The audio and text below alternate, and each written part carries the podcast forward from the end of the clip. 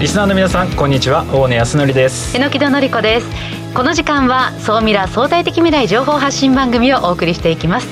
ニュースや情報をもとに仮説を立て予測することが可能な相対的未来につながるヒント総ミラをいち早くリスナーの皆さんにお届けしていく情報番組です。改めましてパーソナリティは大野康則さんです。よろしくお願いします。よろしくお願いします短い中に2回も噛んじゃった。すみません。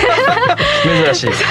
さあそしてもう一方日本能率協会総合研究所マーケティングデータバンクエグゼクティブフェロー菊池健二さんです。はい、えー、こんにちは。菊池健二です。よろしくお願いします。今日はですね今年も出ましたある企業ランキングを紹介したいと思います、はい、よろしくお願いします。よろしくお願いします。さあそして本日未来コンパスはゲストの方こちらです。株式会社コルタック代表取締役の松田和之さんです。よろしくお願いいたします。よろしくお願いいたします医療関係の方は初めてあそうですね。総ミラと。しては初めてですね、はい、今日はですねがん市場についてですね、はい、いろいろお話をお聞きしたいなと思っております。よろしくお願いいたします。この番組は YouTube でも配信しています。YouTube はラジオ日経の番組サイトからご覧いただけます。こちらもぜひチェックしてみてください。それでは番組スタートです。この番組は日本能率協会総合研究所 JMA システムズ日本マイクロソフトの提供でお送りいたします総ミラトレンド。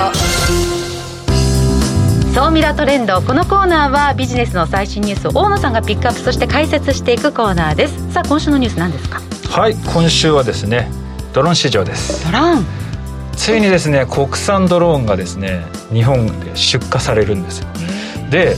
あの私今秘密基地作ってるじゃないですか。あ千葉に、はい、はい、なんとその国産ドローンの世界初のお披露目会が私の秘密基地で2日前に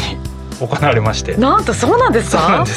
国が16億円かけてあの開発したドローンで、まあ、これがついに量産体制が整ったと。なので国内にでもですねそういう国産ドローンがこれからどんどんどんどん流通してきて、まあ、この辺の市場っていうのが大きくなっていくのでちょっとですね今日はここをフォーカスしていろいろお話ししたいなと思ってます、えー、国産ドローンどんなものなんでしょうか、えー、特徴はですねやっぱり一つあのセキュリティが非常にいいとで今だと海外製とかだとこう飛んでその地形情報を例えばその海外に送信してしまうとか、はい、セキュリティの部分で不安な部分があったんですけれども、えー、日本のものなので、まあ、このかなり高度にセキュリティな、えー、安全な、うん、えー、ソフトウェアっていうのが入ってると。なので情報をどっかに盗むっていうのがなかなか難しいという、はい、あとはですね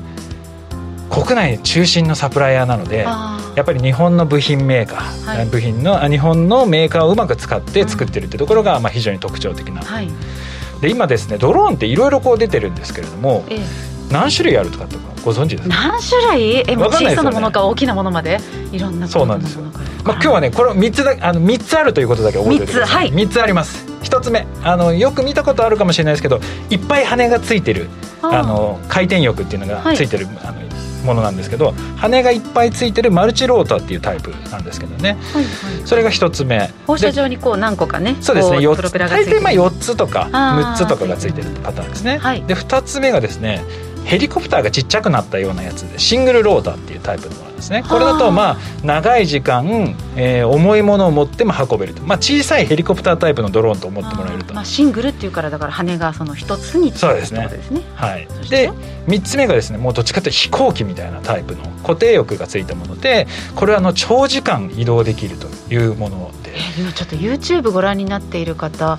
大野さんが出している資料ねご覧いただけてるこれドローンに見えないですね。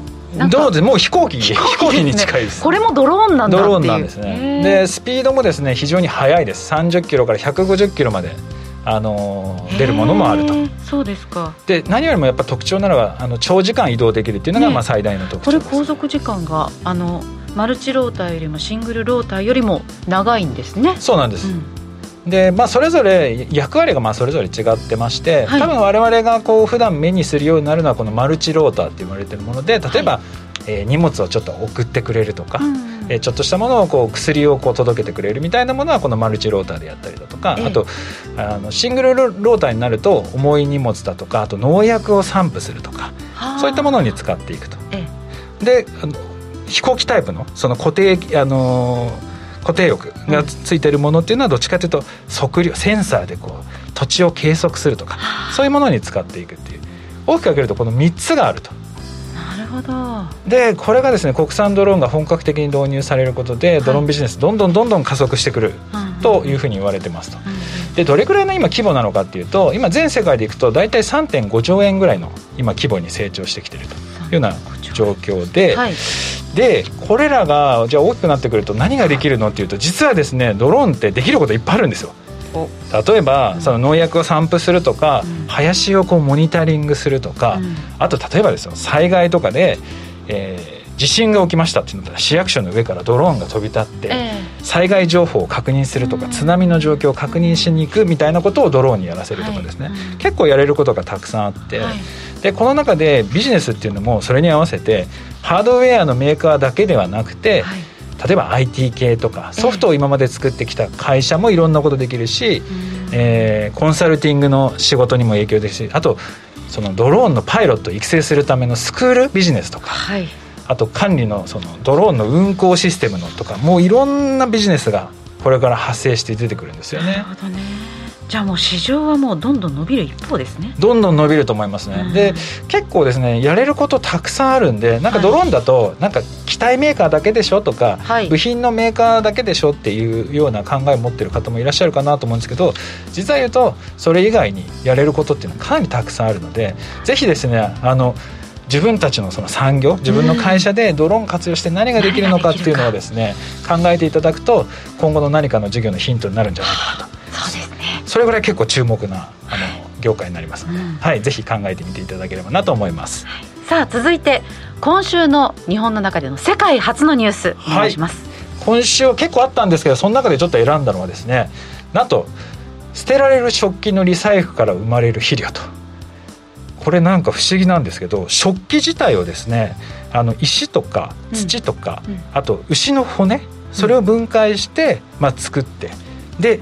そういうもので作った食器なので、えー、粉砕するとそのまま肥料に使えるっていう、これがね世界初の技術でで今このサーキュラーエコノミーって言われる循環型経済で、はい、あのやっぱり世界の人口の急増で資源が足りないと言われているのでこの辺の考え方がすごく注目されてるらしいんですね、ええ、で私自身も今すごくこれ関心度高いんですけどこのサーキュラーエコノミーの市場って500兆円ぐらいの経済効果があるというふうに言われているので、うん、まあ、こういうえー、循環型の新しい商品というのはどんどんどんどん日本からも出てくるんじゃないかなというので今回ちょっとピックアップしました。つまりこれお皿として、まあ、割れちゃったりしたらめちゃめちゃこう粉砕して土に生まれた植えたら肥料にそのままなるまさにそうなんです、えー、すごくないですかこれ。ちょっとねゲストで来ていただこうかなと思って。あ面白いです、ね、なかなか面白い企画、えー、そうですか、えー、ここまでは総ミラトレンドでした。一旦 CM です。相対的未来情報発信総ミラ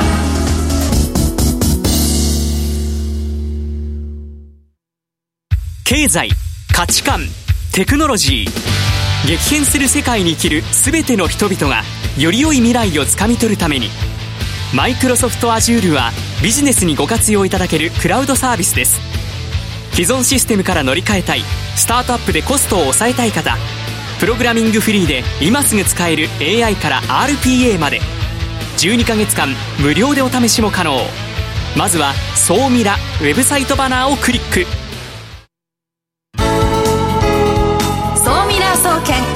教えて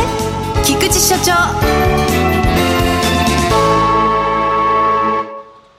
最新データから未来がわかる総ミラ総金教えて菊池所長のコーナーです。菊池さんよろしくお願いいたします、はい、えー、今日もよろしくお願いします。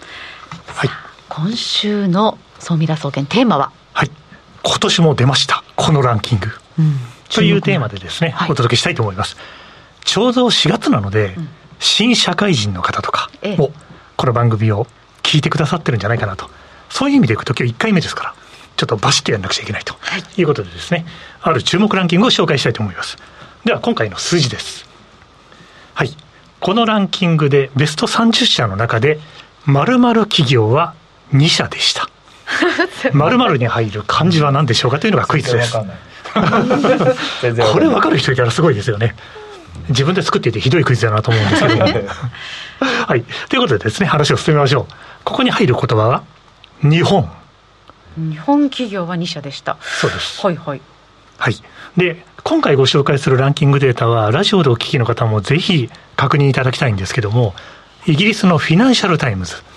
FT がドイツのスタティスタという会社と組んで、はい、毎年、まだ4回目なんですけども、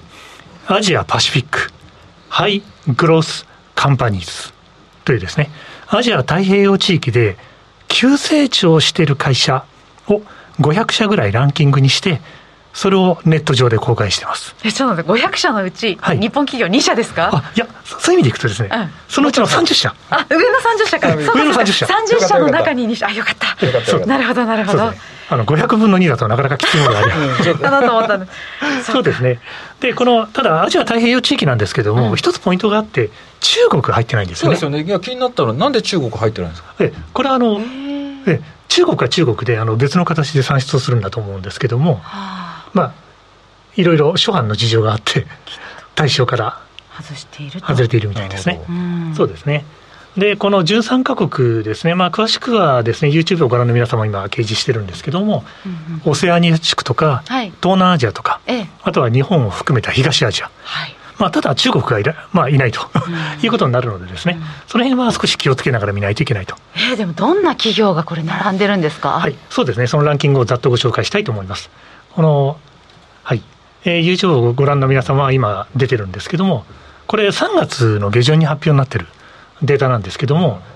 えー、ベスト10はこんな顔ぶれですね。ベスト10に日本入ってないじゃないですか。そうなんですよ。そうなんです。えー、でも1位フィリピン、これも驚きです。大健闘ですね。はい。で、2位は韓国の会社で、ここはあの医薬関係にお強い会社なのでですね。あの増田さんからご覧になったらどうなのかなというのはですね、はい、あの思うんですけども、あとはやっぱり韓国のゲーム会社とか、あとはシンガポールもやっぱり強いなと思いますね。こういうやっぱり、小野さん言われる通り、上位にやっぱり日本の会社が入ってきてないのは非常に寂しいと。で、これちなみに、2017年から2020年、4年間で何パーセント成長したかということを競うランキング。ですから、1位のフィリピンの会社というのはですね、この後もう少し紹介しますけども、4年間で3万パーセント成長してる。ちょっと桁外れですよね。あやっとアジア太平洋地域に、アメリカだとこういう会社は結構あるんですけど、うんうん、アジア太平洋地域でやっとこういう会社が出てきたかと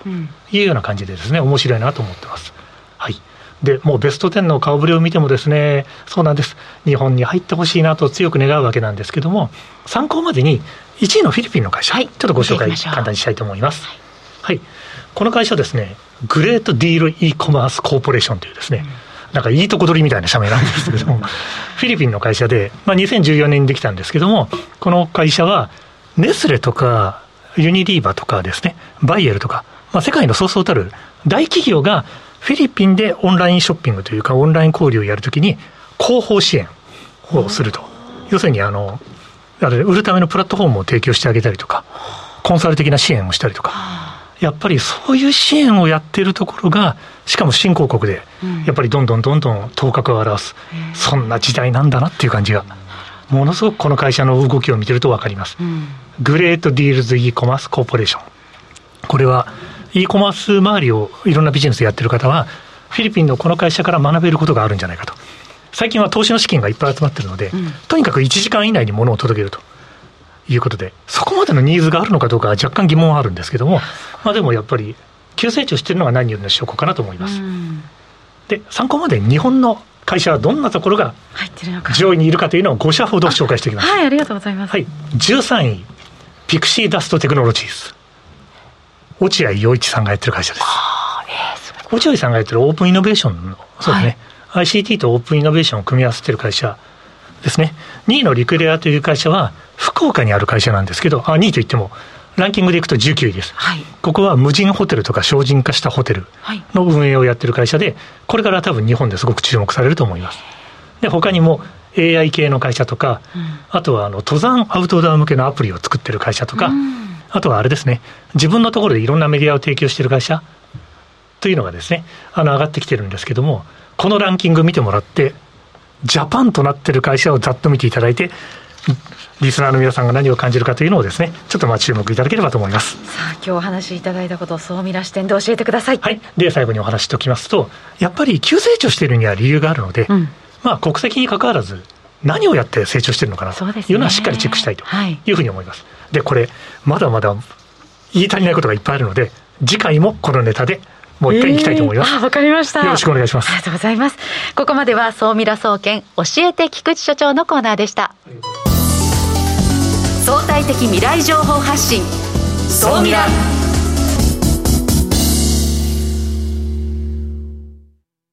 経済価値観テクノロジー激変する世界に生きる全ての人々がより良い未来をつかみ取るためにマイクロソフト Azure はビジネスにご活用いただけるクラウドサービスです。既存システムから乗り換えたいスタートアップでコストを抑えたい方プログラミングフリーで今すぐ使える AI から RPA まで。12ヶ月間無料でお試しも可能。まずは「総ミラ」ウェブサイトバナーをクリック。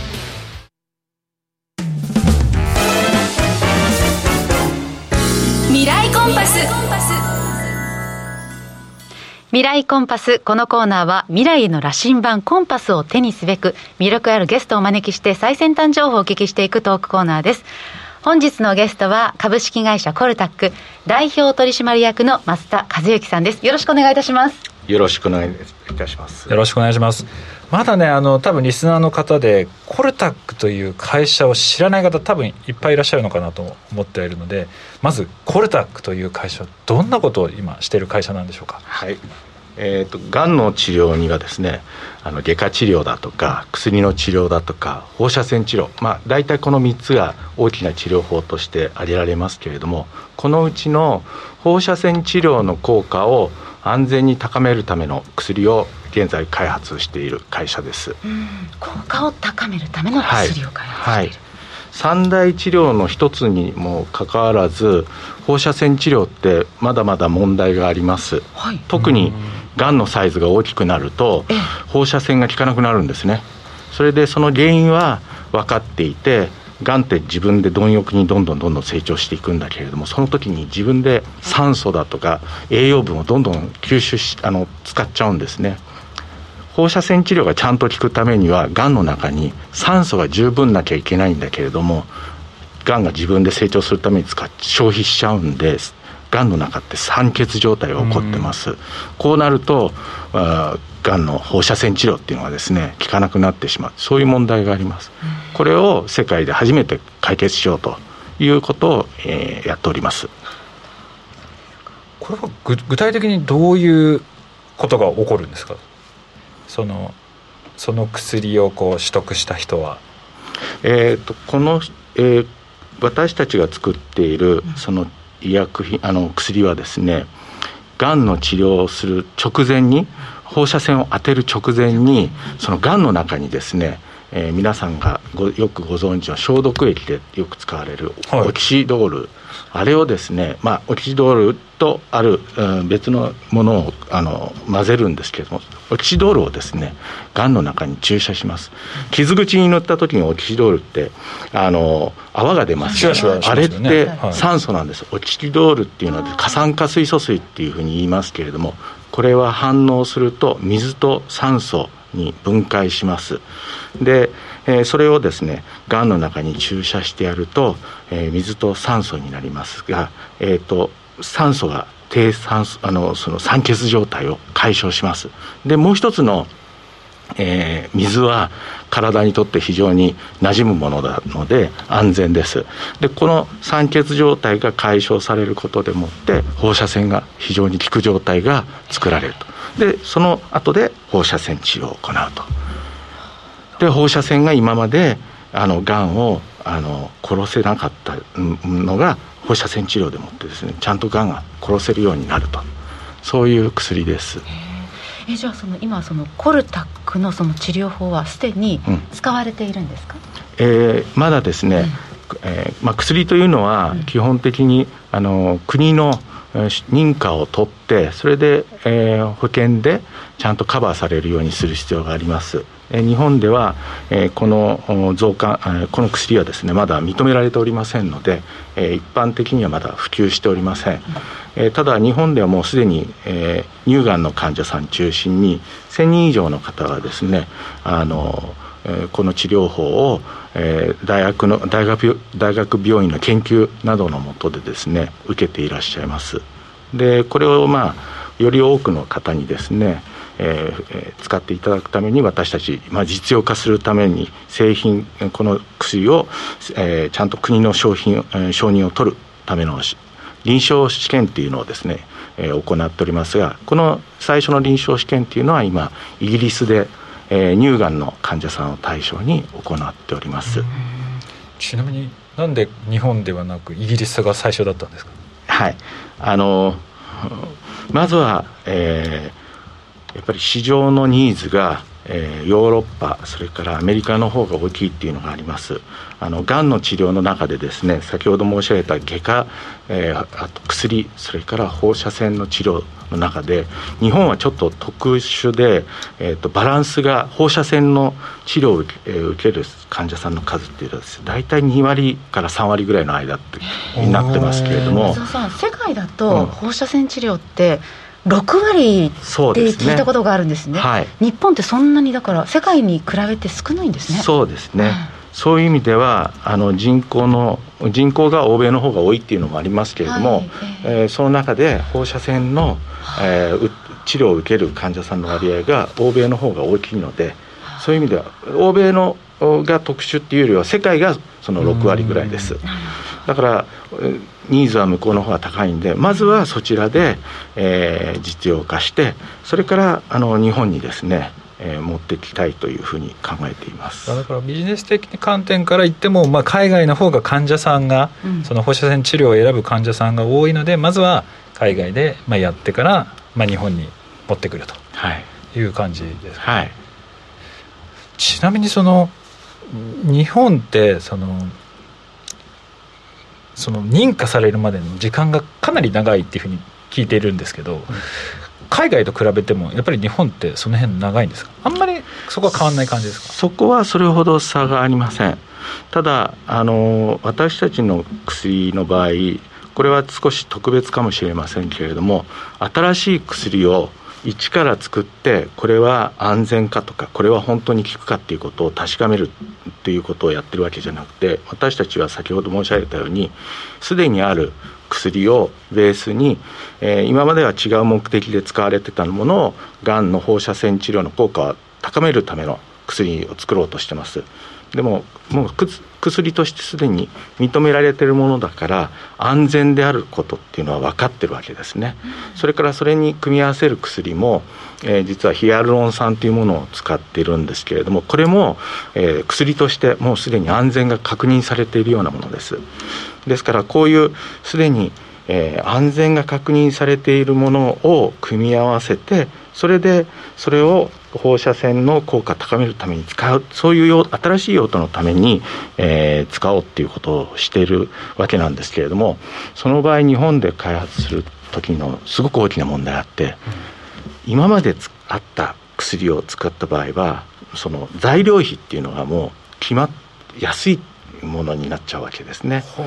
今までなかったもの新しいものを作るっていうことになるとものすごい膨大なコストがかかるじゃないですか。それは安全性の確認もしないそうすると薬の値段ってまあ高くなるわけですね。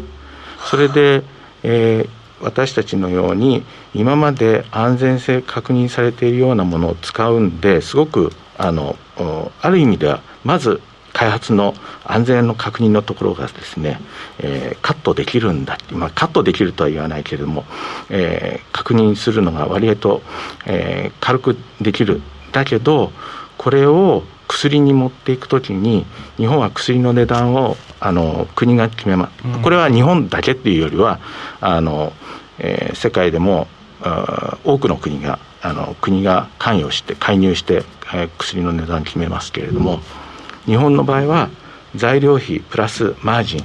えー、っていう形で薬の値段決まるんですが材料費がめちゃくちゃ安いのでオキシドールとかヒアルロン酸って、まあ、町の薬局で買えるようなものじゃないですか基本的には。それで作れちゃうからだいぶ薬が自体の価格が安いからちょっと日本だと。原材料費安いとマージンも自動的に安くなるじゃないですか。安く作れるんだったらいいじゃんって思うんですけどまあ、そこをビジネスにしようとする方たちにとってはうまみがないということですか？そうですね。はい、うんうんもどかしいですねそうなんですよ。もどかしいんですよ。でも海外はなんでそのななんですか？それでもこうビジネス化してるんですか？やっぱ考え方が違うんですかね？その薬の作り方に関して、そうですね。あのやはり薬って開発期間にものすごい長い時間がかかるわけだから最初にそのリスクを取る人に対しては、うん、えー、ちゃんとそのリスクを取った分その、まあ、リスクを取るインセンティブを与える仕組みがあの海外の方がしっかりしてるというふうに言えるんじゃないでしょうか。その代わり、はい、えーと、国なり例えば特許とかで、はい、ある時間はその最初にリスクを取った人がちゃんと、うん、えー、やる気になる程度の、えー、ものを回収できるような時間があってその後はその、えー、作り方が全部公開されてあたあの別の人たちがですねいわゆるあのジェネリック薬品っていうのが参入してきます。ですから最初は最初に、えー、リスク取った人にはちゃんと還元する。でその後十分還元し終わった後はその他の人たちがそれを、えー、安く作って、えー、提供するっていうようなそこの組み立てが海外の方がうまいんじゃないかというふうに思います。なんか日本のねベンチャー企業とかで医療系で多分数十億数百億集めてるとこって本当少ないと思うんですよね、うん、あんまりパッと出てこないじゃないですか。やっぱりそれって何か理由があるんですか？そうですね。えっ、とまあベンチャー企業の場合よく IPO とか、ね、あのすごく話題になりますけれどもやはり薬の開発長い期間かかる間それこそ専門薬の開発のことを専門的に分かるいわゆるベンチャーキャピタルの市場がですねもう少し発達する必要があるんじゃないかというふうに思います。あの公開あの IPO するっていうふうになると一般の人たちが参加するわけですけれどもその人たちが本当にあの仕事の内容を理解してリスクとかその見返りのリターンというものを分かるというのにはちょっと早いかな。それよりももう少し長い期間、本当はその、えー、開発した会社が自力でも、えー、製品を上司するとあの製品を実際にマーケットに売っていくところまで持っていくだけの期間の間プロの投資家がですね支えていくようなそういう仕組みが必要だと思います。で薬の場合はあの今大野さんがおっしゃったようなね10億とかのレベルじゃなくてやっぱり100億単位のお金が必要になってくるんでそこが、えー、提供する人たちが今まだ充実してないっていうふうに感じます。なるほどちょっとその辺の話残りの YouTube で詳しくお話を聞きたいなと思っております。はい、えー、松田さんからもですねもっとお話をお伺いしたいんですけれども放送時間終了、えー、近づいてまいりましたので本日のゲストはですねコータック代表取締役の、えー、松田和之さんでした。ありがとうございました。ありがとうございました。ありがとうございました、えー、来週はですね、えー、TIS デジタル社会サービス企画エージェントのエグゼクティブフェローの、えー、湯谷美希さんでございます、うん、えー物流ですね。新しい物流。についていろいろお話をお聞きしたいなと思っております、はい、来週も楽しみです。女性なんですね。来週いや男性なんで。すミキさん。男性です。楽しみにしています。はい、菊池さん美木さん今週もありがとうございました。ありがとうございました。この番組は日本能率協会総合研究所 JMA システムズ日本マイクロソフトの提供でお送りしました。